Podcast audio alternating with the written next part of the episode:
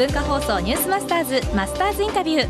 今週はマスターズインタビューマスターたちの名言集。マスターたちの名言を5つのテーマに沿って厳選してお送りしてきました。最終日の今日のテーマはマスターたちが抱く壮大な夢についてです。まずはファミリーマートの澤田隆社長。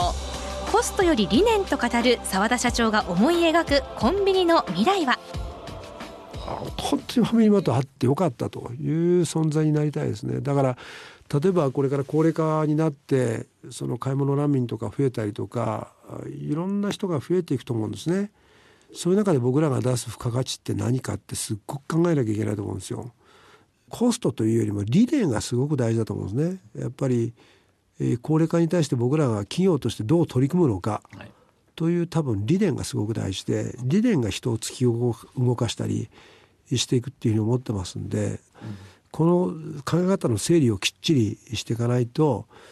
あのやっぱ経済的にはなかなか難しい、なかなか成立しないだから販売者というそんな単純な問題じゃないと思うんですね。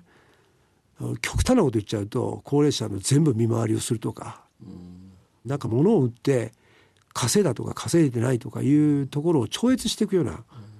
あ、それそそれですごく大事なんですけど当然なんですけどそれ以上に、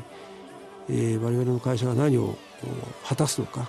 ということがすごく大事。はい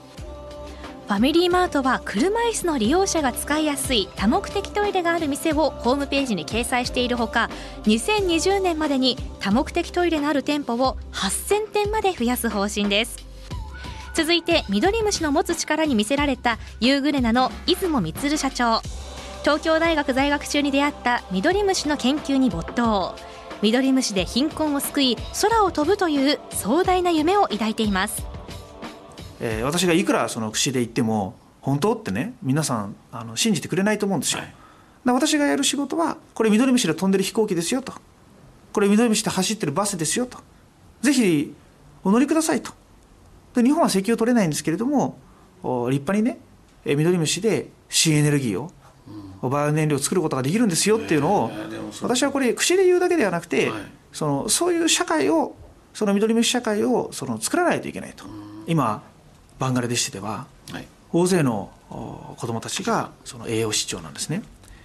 で今私どもはそのミドリムシで給食を作ってですね、はい、えー、バンガラデシュの7000人の小学校の子どもたちに毎日ミドリムシ給食で、えー、元気に、はい、あの健康になってもらってるんですけれどもでもまだたったの7000人なんですよ、はい、7000人じゃダメなんですよ。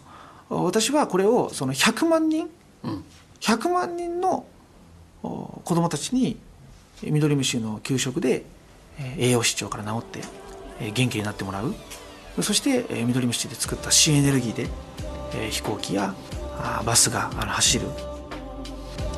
えー、ということで年末スペシャルマスターたちの名言集をお届けしていますが澤田社長ですねファミリーマート。ファミリーマートがあってよかった。と思ってもらえるファミマにしたいとということですね、そしてあのミドリムシは栄養失調の子供7000人ですけど